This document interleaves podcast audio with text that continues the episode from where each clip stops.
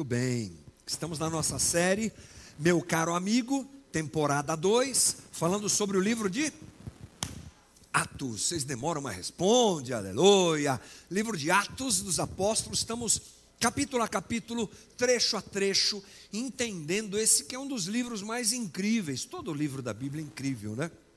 Sempre que a gente está estudando um livro, a gente fala que é o mais legal. Por quê? Porque é impressionante, né? As coisas que ele nos tra... que, que, o, que o texto nos traz são impressionantes. A gente tem aprendido aqui sobre o movimento de Deus, do Espírito Santo na vida dos apóstolos, fazendo a igreja surgir, fazendo a igreja aparecer.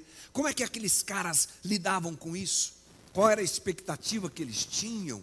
Não é? Tudo acontece a partir de Atos capítulo 2, vem o Espírito Santo sobre aquele grupo de judeus, seguidores de Jesus, que estão ali no cenáculo, e a partir dali eles são comissionados a pregar em Jerusalém, em Judéia, Samaria, até os confins da terra. Nós já chegamos na parte dos confins da terra já.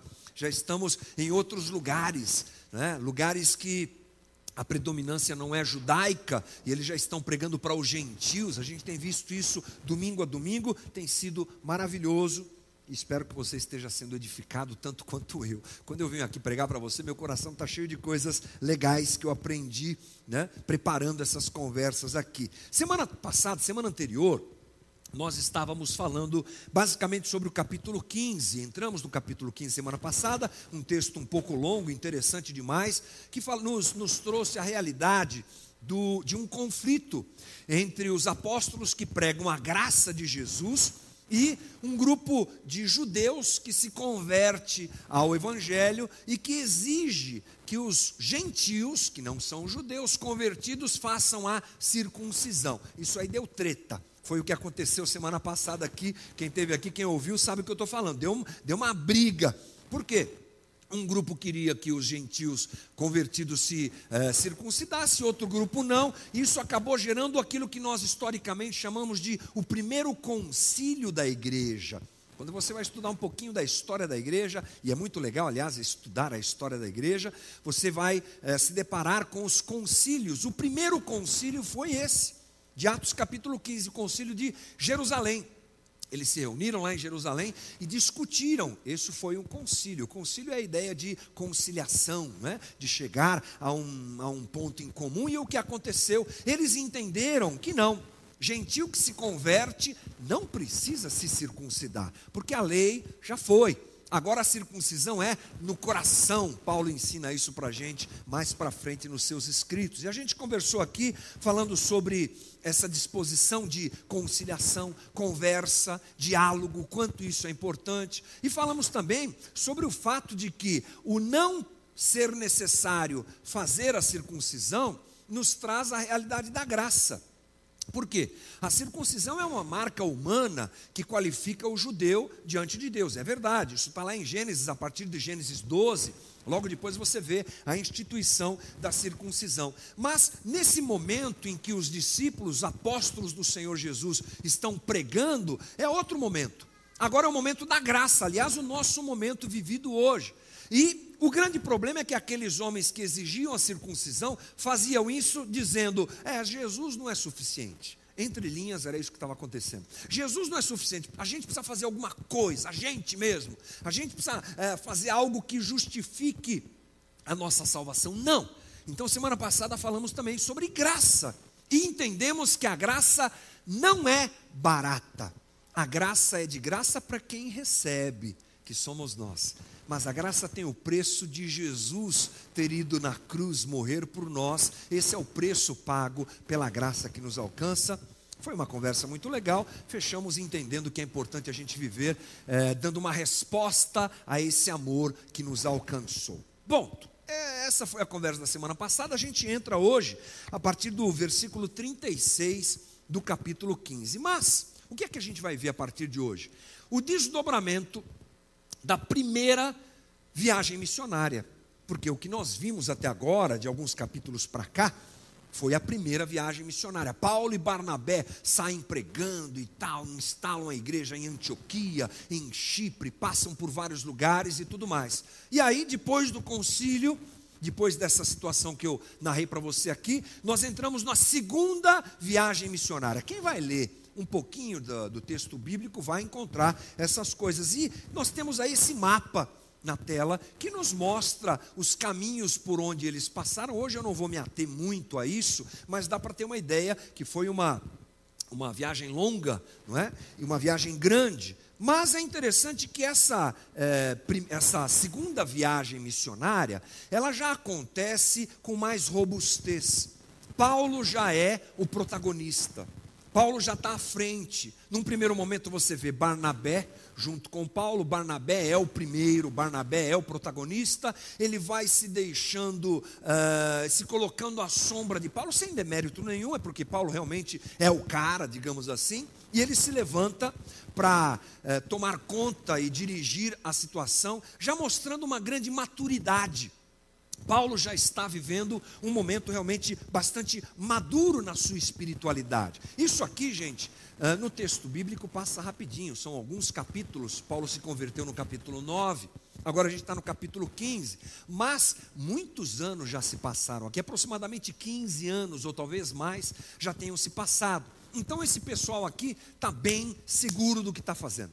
É gente madura, é gente que sabe o que é prioridade para a sua vida. Gente que, inclusive, já vimos da primeira viagem missionária, não tem problema de arriscar a sua vida. Paulo foi apedrejado, a gente falou sobre isso há poucos dias atrás. Então, o que nós veremos daqui para frente, eu classifiquei assim como três momentos que mostram maturidade da parte de Paulo, da parte da igreja, da parte de Barnabé, que está aqui no meio dessa, dessa descrição aqui também, e que servem para nós. Nós, discípulos de Jesus, que precisamos buscar maturidade. O próprio apóstolo Paulo nos diz assim: desenvolvei a vossa salvação com temor e tremor. Muitas vezes nós achamos que a conversão que a gente vive é um dia só.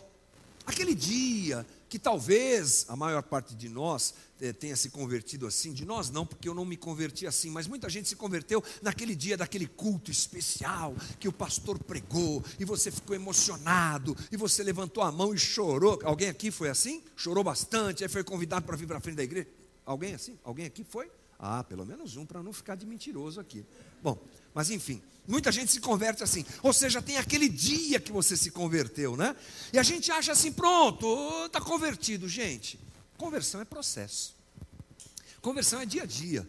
A gente vai sendo trabalhado por Deus, curado por Deus, desenvolvendo a nossa salvação, aprendendo mais de Jesus e nos tornando gente mais madura na nossa caminhada. Eu creio que essas três situações que nós veremos nesse texto hoje nos mostram Paulo, Barnabé e a igreja madura em muitos aspectos. Então vamos lá. Atos 15, 36 diz assim: Alguns dias depois, Paulo disse a Barnabé: Vamos voltar e visitar os irmãos em todas as cidades nas quais anunciamos a palavra do Senhor, para ver como estão. Barnabé queria levar também João, chamado Marcos, nós já falamos dele aqui, hein? Mas Paulo não achava justo levar aquele que tinha se afastado deles desde a Panfilha, não os acompanhado no trabalho. Houve tal desavença entre eles que vieram a separar-se. Então Barnabé, levando consigo Marcos, navegou para Chipre mas Paulo, tendo escolhido Silas, partiu, encomendado pelos irmãos à graça do Senhor, e passou pela Síria e pela Cilícia, fortalecendo as igrejas. Que interessante. Vamos parar por aqui. Assim começa a segunda viagem missionária. E ela começa turbulenta, hein? Ela começa pegando fogo. Por quê? Temos três personagens aqui: Paulo, Barnabé e um tal de João Marcos. Esse João Marcos, gente, é o evangelista que escreve o livro de Marcos, que você tem na tua Bíblia aí, o Evangelho de Marcos. Esse aqui é uma, é uma pessoa nova que está caminhando com Barnabé e com Paulo e que anteriormente deu um certo problema para eles. Vou ler para você Atos 13, 13. Diz assim: E navegando de Pafos Paulo e seus companheiros dirigiram, dirigiam-se a Perge da Panfilha. João, esse aqui o mesmo, porém, apartando-se deles, voltou para Jerusalém. Esse cara aqui já tinha dado uma bola fora. Na viagem, na primeira viagem missionária, aliás, logo no começo, João Marcos, por algum motivo que nós não entendemos bem, não consegue prosseguir a viagem. Ele parece que está ainda despreparado para isso. Parece que ele ainda não está pronto para isso, ele parece que fica com medo. Nós não temos maiores informações, mas os estudiosos levam a gente a pensar desse jeito. Ele resolve não voltar aliás, não seguir viagem com Paulo na primeira viagem, e ele volta para sua casa, volta para sua terra. Nesse momento aqui, Barnabé quer levá-lo novamente, mas Paulo não quer. Isso gera um problema entre Paulo e Barnabé. Eu quero, mas eu não quero. Ah, eu acho que ele não está pronto, mas eu acho que ele está pronto. Ah, mas ele já deu trabalho para a gente na primeira viagem. O Barnabé, imagina agora que a gente pode correr de novo o risco de ser apedrejado. Você sabe que a gente vai passar por lugares difíceis. E Barnabé ouvindo, Paulo falando, e Paulo argumentando, e Barnabé dizendo: Mas Paulo, você se lembra daquele dia que eu peguei você pelas mãos e levei você lá para conversar com os apóstolos? Então, vamos fazer a mesma coisa com João Marcos. Eu estou elucubrando aqui a conversa. Mas a coisa foi ficando séria. E eles tiveram um conflito mesmo, muito sério. E é interessante você olhar para duas figuras tão importantes da história do Evangelho. Estamos falando de Paulo e de Barnabé. Homens que absolutamente entregaram a sua vida à pregação do Evangelho. Como eu falei agora há pouco, Paulo foi apedrejado. Esse cara é um ícone para todos nós não é? É aquele que diz: a minha vida não vale nada, não vivo eu, mas Cristo vive em mim. E a gente olha para Paulo e a gente olha uma, é, enxerga uma figura muito importante, quase que à beira da perfeição. Mas não é isso que o, o texto bíblico nos mostra. Aqui Paulo tem uma treta com Barnabé. E o negócio pega fogo mesmo, a briga foi feia.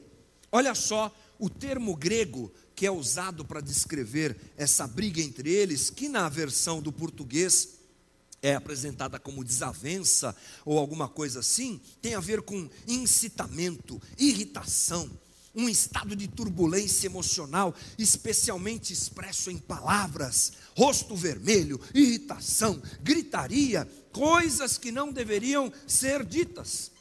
Olha que interessante. Eles brigaram mesmo. E Lucas não esconde. Não é interessante? Lucas poderia dizer assim, na hora de escrever o texto, ah, deixa para lá, né?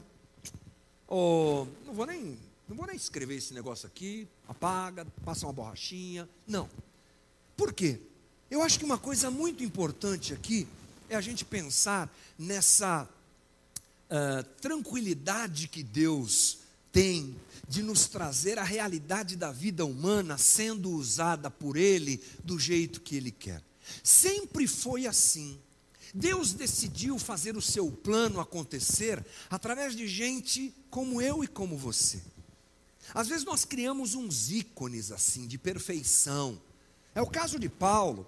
É o caso de Abraão. Nossa, Abraão, pai da fé. Abraão, a gente fala até com a boca cheia. Abraão, Isaac, Jacó. Oh, meu Deus. Tudo um monte de gente pecadora e errada como eu e você. Vai olhar a fé de Abraão que é um nômade, lá em Ur dos Caldeus, recebe uma palavra de Deus e fica é, pressionado por Sara, que quer ter um filho, mas ela é estéreo, ele velho, e ela fala: pega Agar aí, toma minha serva, vamos para cima, nada de ficar esperando esse Deus fazer o que ele quer. Não! Abraão não era perfeito, Jacó era mentiroso, o nome dele já diz isso. Isaac é outro atrapalhado também. E Davi? No, Davi é o cara. Davi só adulterou, mandou matar o marido da mulher, só esse tipo de coisa. A ficha deles é bem complicada. Não é interessante que esse Davi, tomando ele por exemplo aqui, é aquele que é chamado por Lucas, na descrição aqui em Atos de o homem segundo o coração de Deus.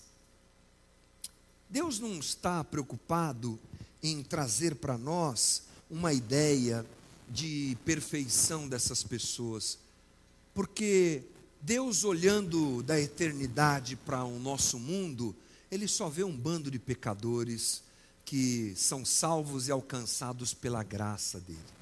E é muito lindo isso, gente.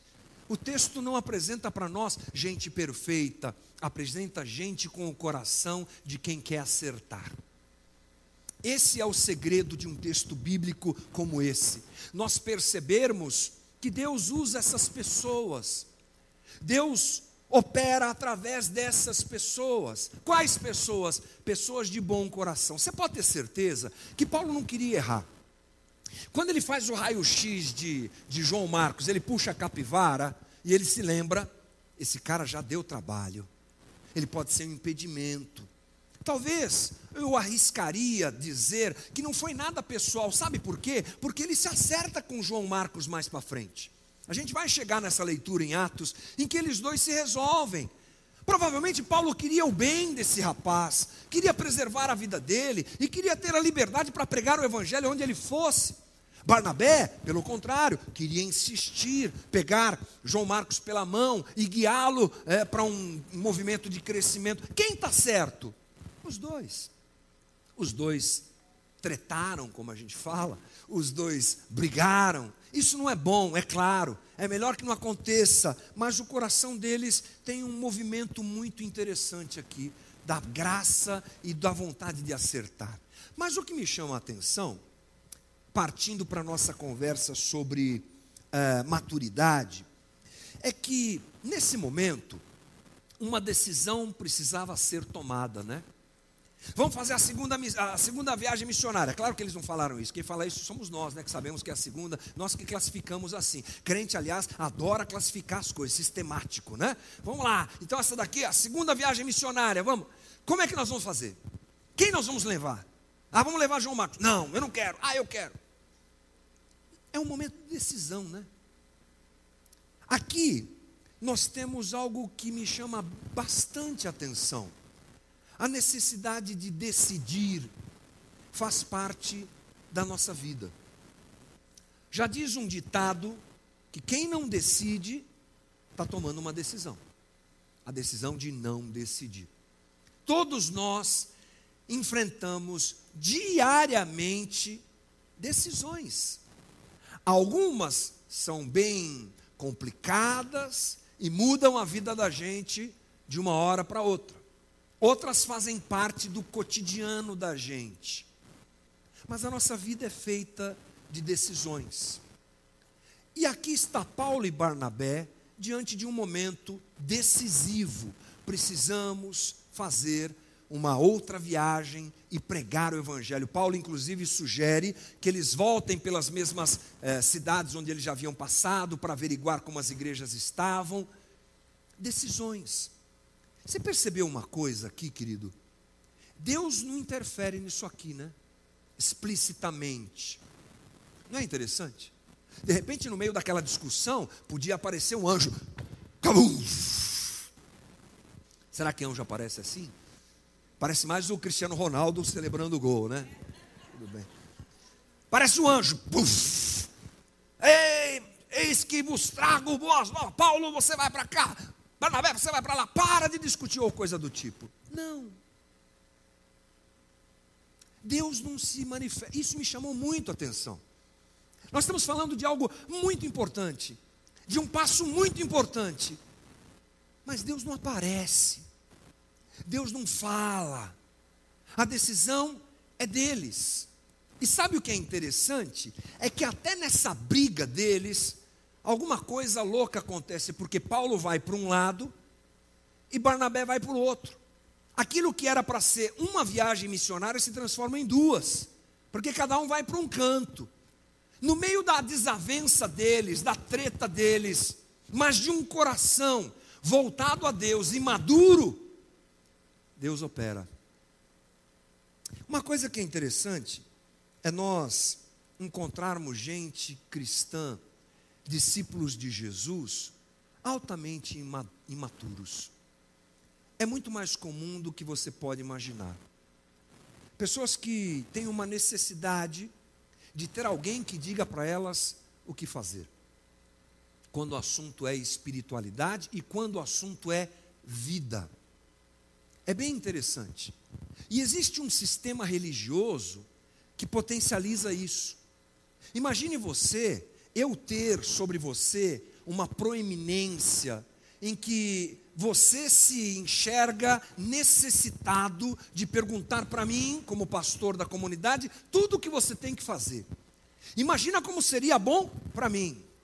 Como eu poderia manipular a tua vida, como eu poderia aproveitar de você, como eu poderia dirigir coisas para a tua vida a meu favor, se essa fosse a realidade da nossa comunidade, do nosso jeito de pensar o Evangelho.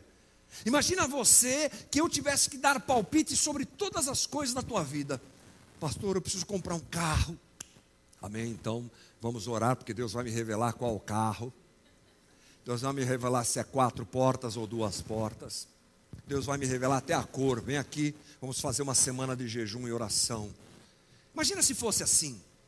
Imagina se você tivesse uma dependência, como muitas vezes nos é apresentada. Sistemas religiosos que criam isso. E não. O que nós precisamos é de maturidade para viver a vida e andar com Jesus aonde estivermos, como estivermos, fazendo o que estivermos fazendo. A maturidade precisa ser uma realidade buscada por nós, é, conquistada por nós, almejada por nós, eu penso assim. Mas hoje, esse sistema vai criando gente cada vez mais dependente. É claro que quando a gente está caminhando como comunidade, está tudo certo. Se você precisar de ajuda, eis-me aqui.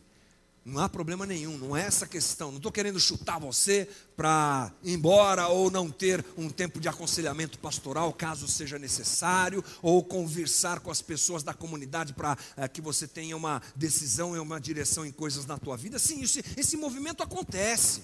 Ele é lindo e é natural. Eu estou falando aqui de imaturidade. A imaturidade que leva a gente a tomar decisões absolutamente equivocadas, baseadas nos valores que não são do Evangelho, ou ainda que sejam do Evangelho, na verdade são usadas para alimentar o seu próprio desejo e a sua própria conveniência ou coisas do tipo. Ou seja, é importante que nós busquemos maturidade e desprendimento para andarmos diante de Jesus, sabendo que Ele anda conosco ele está em nós, Ele fala conosco.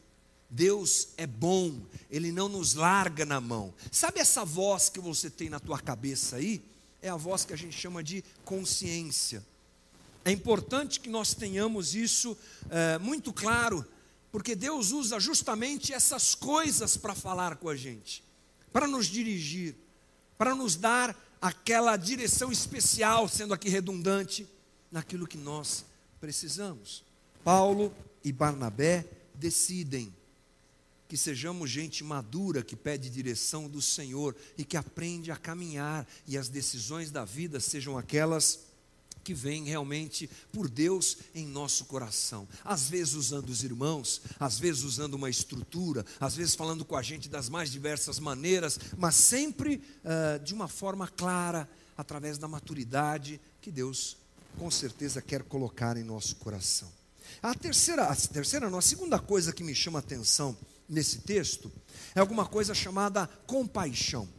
Dê uma olhadinha comigo no capítulo 16, terminamos o 15, entramos no 16, que segue a história.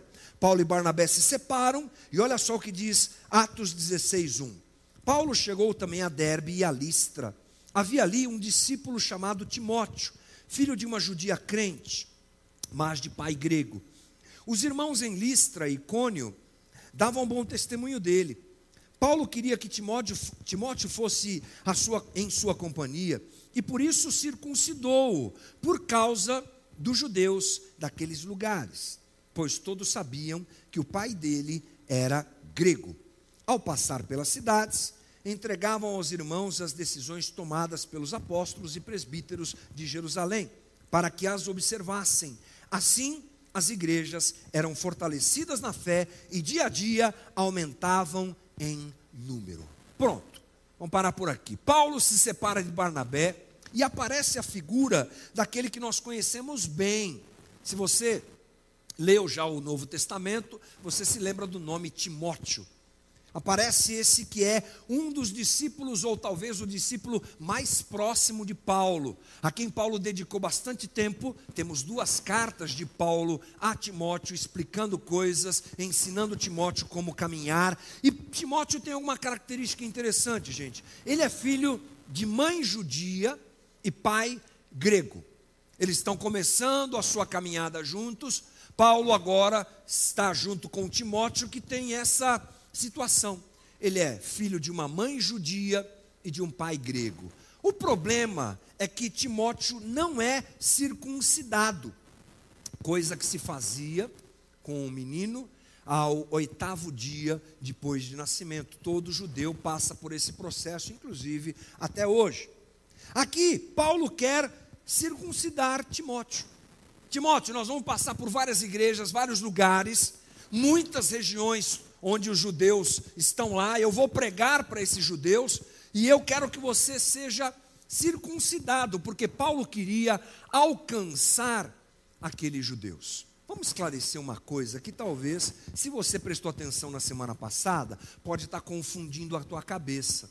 Mas espera aí, semana passada a gente falou aqui que não era mais necessário circuncidar, não foi isso que eu falei agora há pouco aqui? Então, não precisa mais circuncidar. Agora, esse cara aqui, Paulo quer circuncidar? Que bagunça é essa? Calma, calma lá. Essa circuncisão que Paulo quer fazer em Timóteo, ela não tem a ver com salvação. Não tem a ver com aquele assunto da semana passada. Ah, você entregou a vida para Cristo, tudo bem, mas precisa se circuncidar para ser salvo, como diziam os judeus convertidos ao, ao Evangelho. Não! Então o que é que está acontecendo aqui? Paulo quer fazer tudo corretamente. E Paulo quer legitimar a presença de Timóteo nas viagens que ele vai fazer, ou na viagem que ele vai fazer, para que quando ele chegasse diante dos judeus, opa, quem são esses dois aí? Ah, eles estão corretos. Paulo é um judeu convertido, Timóteo é um judeu convertido, ambos circuncidados. Paulo queria deixar as coisas todas muito bem esclarecidas, e já já você vai entender por quê. Mas olha, eu quero ler para você o que o pastor Hernandes Dias Lopes coloca em um dos seus comentários, que me chamou a atenção. Diz assim: Kistermarker, que é um comentarista, acerta ao dizer que no caso de Timóteo, ser um bom cristão não significava ser um mau judeu. Paulo o circuncidou a fim de remover qualquer impedimento para a expansão da causa de Cristo. Olha só isso que está acontecendo. John Stott, nosso teólogo né, de carteirinha aqui, Observa que mentes fechadas condenariam Paulo por incoerência, mas havia uma profunda coerência em seu pensamento e ação. Uma vez estabelecido o princípio de que a circuncisão não era necessária para a salvação, ele estava disposto a fazer concessões em sua prática. O que era desnecessário para ser aceito por Deus, isso mesmo era recomendável para ser aceito por alguns seres humanos. Opa, o que está acontecendo aqui? Gente, Paulo está saindo para pregar o Evangelho. E ele vai levar um discípulo, que é um judeu, filho de judia, de uma judia, é judeu. A, a descendência judaica, ela se dá pela mãe, não pelo pai. Nasceu de uma mãe judia, é judeu. E ele não era circuncidado. E Paulo vai chegar diante de um grupo de judeus, porque uma das características de Paulo era chegar numa cidade, entrar na sinagoga e pregar o evangelho. E ele queria ser bem aceito. Por quê? Porque ele queria alcançar os judeus também na sua empreitada de pregação do evangelho. Sabe o que, que a gente enxerga aqui? Uma maturidade compassiva a questão da circuncisão já estava resolvida. Não precisa se circuncidar para ser salvo. Paulo estava com as cartas do concílio de Jerusalém na mão, mas ele resolve circuncidar Timóteo. Que maturidade é essa? Ele podia bater no peito, ele podia mostrar o crachá, ele podia colocar aquelas cartas na fuça daqueles judeus. Mas ele, Timóteo, eles vão resistir. Então a gente vai fazer a sua circuncisão e vamos embora nessa paz. Eu acho isso de uma maturidade incrível. Olha o que diz 1 Coríntios 9, 20. Ele diz o seguinte: Para com os judeus, fiz-me como judeu, para ganhar os judeus, para os que estão debaixo da lei, como se estivessem debaixo da lei, não estando eu debaixo da lei, para ganhar os que estão debaixo da lei. É o que ele está explicando aqui, gente. O nosso legalismo coloca muitas vezes a gente acima dos outros. E maturidade, irmão, uma das características da maturidade é você saber quem você é e ser compassivo para com aqueles que não sabem quem você é. Ninguém tem obrigação de saber quem você é. Às vezes nem a gente sabe quem a gente é. E o que eu percebo muitas vezes também nesse aspecto é uma falta de maturidade de muitos cristãos, que de alguma maneira se sentem superiores. Eles colocam uma tamanca e eles andam assim: olha, é, nós somos o povo de Deus. Jesus me salvou. Provavelmente porque eu sou muito bonito e faço as coisas muito bem feitas. Alguma coisa do tipo. E nós colocamos uma cerca de quem está fora da igreja. Ah, os perdidos, pecadores. Ah, esse pessoal vai tudo para o mármore do inferno. Já como diz aquela novela antiga lá, né? Vai arder no mármore do inferno. Mas nós não, mas eu não. É interessante isso. Paulo queria alcançar aqueles caras. Ele tinha um desejo de ver aquele pessoal aos pés de Cristo. O que é que precisa fazer? Vamos te circuncidar, Timóteo. É melhor. Quando a gente chegar lá, não vai ter treta, eles vão receber a gente, a gente prega o Evangelho, eles não vão ter nada para dizer, eles não vão nos desqualificar. Um coração que às vezes nós não temos. Às vezes nós nos separamos, isso acontece com a gente frequentemente. A gente faz isso com a nossa própria família.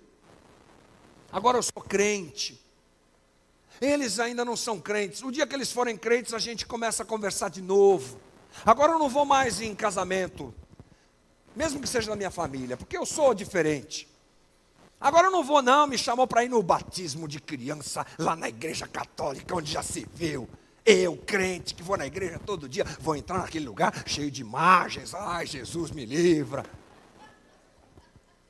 A gente faz isso. Não, na festa, na festa de casamento daquela prima, eu não vou. Eu tenho certeza que vai ter cerveja lá. Umas coisas assim, que eu não sei de onde a gente tira. Eu não sei de que tipo de gente que ama a Deus que a gente se torna quando a gente não tem a maturidade de dizer: vou lá, vou participar com os meus irmãos, com meus amigos, vou lá, eu sou diferente, tudo bem. Pode ter uma bagunça ou outra lá, estou fora, isso aí não tem nada a ver com a minha vida, mas eu vou conviver com as pessoas. Veja que coisa interessante. Paulo cede, ele cede, em alguma coisa que ele podia dizer: não vou ceder, não vai circuncidar. Circuncida, está tudo bem, porque eu preciso me fazer judeu para alcançar o judeu. Eu, me, eu preciso me fazer como alguém que está debaixo da lei. Eu não estou debaixo da lei, já foi esse tempo, mas eu vou me fazer para poder alcançar aquele que está debaixo da lei. Gente, que o Jesus encha o nosso coração dessa maturidade, dessa tranquilidade de saber quem nós somos, que a gente pode trafegar nesse mundo. Crente tem um problema com esse mundo. Crente tem um problema, o crente gosta de viver é, separado desse mundo do jeito errado. Já falei aqui, a gente quer criar uma cultura que seja só nossa, a gente quer criar uma música que seja só nossa, para a gente não se contaminar com as pessoas. Ainda bem que Jesus não pensou assim, né? Porque ele vem e anda no meio do quê? De gente como a gente. A religião cria uma, uma, uma característica muito triste, A religião faz você pensar que você é santo e que em contato com alguma coisa contaminada, você se contaminará. É assim a lei de Israel. É assim a religião de Israel. É, eles são santos demais. Então, os pecadores, os impuros, não podem chegar perto deles. Aí vem Jesus e vira isso aí de ponta cabeça. Vem Jesus e se conversa com a mulher samaritana que os judeus abominavam. Vem Jesus e toca no leproso, gente, ele toca no leproso. Você não sabe o que é isso, você não entendeu. Tocar no leproso era ser assim, escorraçado. E ele vai convivendo com as pessoas, e ele vai no casamento, e ele está lá e ele transforma água em vinho, ele vive a vida com as pessoas. Mas sabe uma coisa incrível? O puro não se contamina com a impureza. O puro purifica o impuro. É o que Jesus faz, irmão. É o que ele nos chama a fazer. Vamos lá, vamos viver a vida. Se for o caso, a gente até cede algumas coisas, não tem problema. Não no sentido de perder a tua santificação. Você sabe que eu não estou falando disso. Eu estou falando de relacionamento, de proximidade, de sentar na mesa, de conversar, de deixar um dia de vir para a igreja para fazer um churrasco com a tua família. Pode fazer, irmão, não tem problema nenhum. Se quiser me chamar, tá bom também, eu vou, não vai ter problema. Eu já gosto de um churrasco. Mas vamos ser mais gente, e vamos ser mais compassivo, e vamos nos tornar gente mais madura, amando aqueles que precisam ser alcançados pelo Evangelho de Jesus Cristo. Terceira e última coisa, a gente fecha aqui obediência. Na sequência, versículo 6, Atos 16, 6. E percorreram a região frígio-gálata, tendo sido impedidos pelo Espírito Santo de pregar a palavra na província da Ásia, chegando perto de Mísia, tentaram ir para Bitínia, mas o Espírito de Jesus não o permitiu e tendo contornado Mísia, foram a Troade. À noite, Paulo teve uma visão na qual um homem da Macedônia estava em pé e lhe rogava, dizendo: Passe a Macedônia e ajuda-nos. Assim que Paulo teve a visão, imediatamente procuramos partir para aquele destino, concluindo que Deus nos havia chamado para lhes anunciar o Evangelho. Olha, Paulo então pega Timóteo e planeja um trajeto Vamos fazer o trajeto. Qual trajeto? Vamos passar pelas igrejas. Aquelas lá, eu combinei isso com Barnabé, mas ele quis ir com João Marcos, ele lá que se vire, nós vamos fazer aquele caminho lá. Mas o Espírito de Deus fala para ele: não, Paulo. Cadê o mapinha que eu coloquei? Dá para colocar, gente? Por favor, Vini. Mapinha que mostra. Esse homenzinho aí, eu não sei direito que é porque ele está no mapa, você esquece ele aqui. Mas vamos olhar as setas ali, ó. Deixa eu ver as minhas anotações aqui, ó. A seta azul é o destino. Deixa eu ver. Paulo fez vários planos. Ele planejou ir para a Ásia, isso aí. Depois para a Bitínia, que seria mais a Oriente ainda. Tá, tá, tá. A seta azul era o que Paulo queria fazer. A seta verde é para onde Deus o mandou. E ele foi. Aqui a gente finaliza o nosso papo pensando na maturidade da obediência. Paulo desejou fazer essa viagem, gente. Paulo planejou fazer essa viagem. Paulo provavelmente guardou recursos para isso, sabe? Aquela coisa assim. Vamos fazer a coisa. Ah. Aí de repente, Deus fala para ele: Paulo, não. O Espírito de Jesus disse para ele: não. Interessante, a gente não tem aqui a a maneira como isso aconteceu. Não sei se foi anjo, não sei se foi uma voz, não sei se foi alguém. Não sei, não sei como, mas Deus falou com Paulo como. Aliás, Deus falou com Paulo dizendo: Não faça o que você quer fazer, faça o que eu quero fazer. Eu acho esse um ponto, talvez o auge dessa narrativa que nós encontramos feita aqui por Lucas, quanto o assunto é maturidade. Decisões tomadas em maturidade. a condição de nós abrirmos mão de muitas convicções duras que temos e resistências que temos para fazermos o que Deus quer, maturidade. E agora, obediência. Talvez seja uma boa maneira de enxergarmos esse movimento de Deus na vida de Paulo, a obediência como ápice da maturidade. Sabe por quê? Porque Paulo demonstra a sua maturidade quando não resiste ao que Deus quer fazer através dele. A maturidade da nossa espiritualidade não está na liberdade ou na autonomia. A maturidade da nossa espiritualidade está na obediência. Um cristão maduro, ele obedece. Interessante, porque esse é o contraponto do coração humano que quer liberdade. Nós formamos os nossos filhos para um dia eles baterem asa e, for, e, e irem viver a sua vida. Nós queremos que isso aconteça, e é bom quando ganhamos uma certa autonomia de vida. No trabalho de é, um trabalho de desenvolvimento da educação socioemocional, uma das coisas que nós tratamos é a autorresponsabilidade. Levarmos nossas crianças e adolescentes a se virarem e viverem a vida, tem que ser assim. No mundo animal é assim, na vida humana também deve ser assim, que os nossos filhos possam ir. É uma autonomia desejada? É. É uma autonomia uh, importante? É. Mas na espiritualidade, a gente tem que tomar cuidado. Porque aquilo que comprometeu a nossa relação como humanidade lá no Éden foi uma ruptura desnecessária. Foi o momento em que a serpente disse ao homem ou à humanidade, digamos assim: você não precisa se submeter completamente a ele, seja autônomo faça o que você quer. Aliás, se você desobedecê-lo, você será como ele mesmo.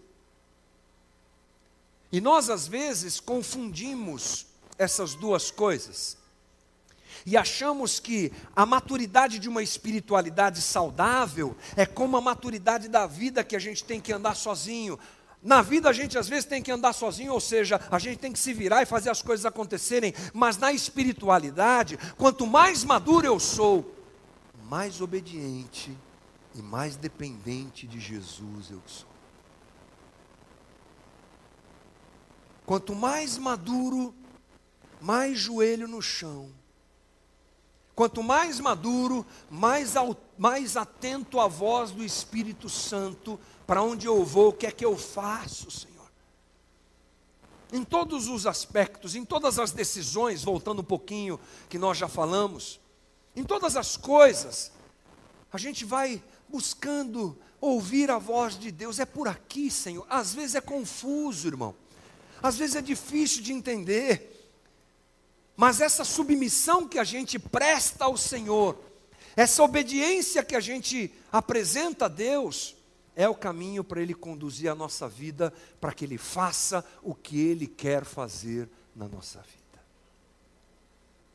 E meu irmão, eu te convido nessa manhã a nós orarmos com a sinceridade do nosso coração, pedindo ao Senhor Jesus, me faz alguém maduro, trabalhe o meu coração, para que eu não dependa de ninguém a não ser da tua voz, da tua direção para a minha vida, ainda que o Senhor use um ou outro, ainda que o Senhor use os irmãos e a comunidade, eu quero aprender a caminhar em maturidade diante do Senhor. Eu quero aprender a dar passos de maturidade, sabendo quem eu sou, sabendo o que o Senhor fez na minha vida, consciente daquilo que o Senhor já realizou em mim e obediente, obediente, obediente àquilo que o Senhor quer fazer na minha vida.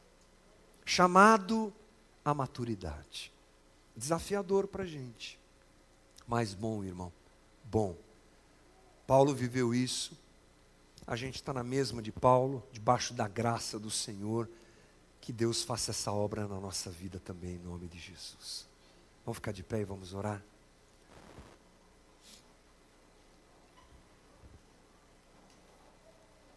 Vamos orar pedindo a Deus que nos dê graça nas decisões da nossa vida.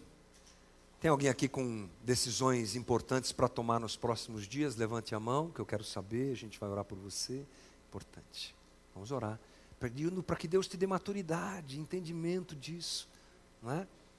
Você que talvez tenha provocado por falta de maturidade uma ruptura, como eu citei aqui com a família, sabe? Essa coisa de isolamento e distanciamento, coisa boba. Vai atrás, irmão, regulariza isso, né? Coloca isso do jeito certo e ajusta isso. Todas essas coisas são parte da nossa caminhada e do desenvolvimento da nossa espiritualidade. Vamos orar juntos pedindo graça de Jesus para que isso aconteça. Amém, irmão? Fecha os teus olhos, ore comigo. Obrigado, Jesus. A tua palavra é viva. E obrigado porque o Senhor não nos chamou para sermos meninos.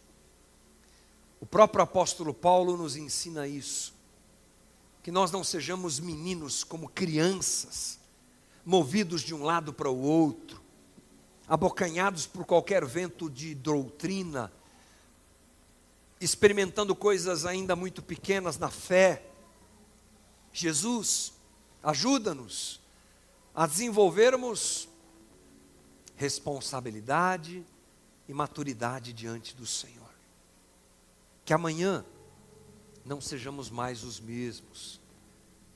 Que na próxima semana tenhamos adquirido hábitos maduros na nossa fé. Que possamos corrigir a nossa trajetória, sendo trabalhados pelo Senhor e dirigidos pelo Senhor. Nosso coração é teu, Jesus. Nosso coração te pertence, Jesus. Nós não queremos fazer as coisas erradas. E queremos que o Senhor nos ajude no meio da nossa caminhada a adquirirmos a maturidade que só o Senhor pode nos dar. Ajuda-nos, ajuda-nos a tomar decisões corretas. Ajuda-nos a não sermos manipulados. Ajuda-nos a ouvirmos a tua voz, Jesus. Ajuda-nos a obedecermos o que o Senhor tem para nós. Mata dentro de nós toda rebeldia. Mata dentro de nós, Jesus, todo velho homem, toda velha mulher, para que nos levantemos como gente madura, guiada pelo Espírito Santo de Deus. Ser com a gente durante os próximos dias. Abençoa os meus irmãos que têm decisões importantes para tomar. Ilumina o coração deles, meu Deus. Fala com eles, visita-os, Senhor. Aqueles que, porventura, tiveram um, um quê de ruptura e não foram compassivos, como Paulo foi com os judeus. Quando a gente é assim, ajuda a gente, Jesus, ajuda-nos a voltarmos atrás, a regularizarmos as coisas, a pedirmos perdão, a nos reconectarmos com quem nós abandonamos e obediência. Se há irmãos aqui lutando para te obedecerem em alguma coisa que o Senhor tem impedido e colocado no coração deles, como foi com Paulo, que sejam quebrantados nesta manhã, Senhor e te obedeçam, como um sinal de maturidade, como filho que obedeceu ao Pai e foi na cruz por nós. Obrigado, Senhor, por essa incrível manhã. Obrigado pela tua obra em nossos corações. Obrigado. É a nossa oração em nome de Jesus. Amém e amém. Deus te abençoe, meu. Em nome de Jesus.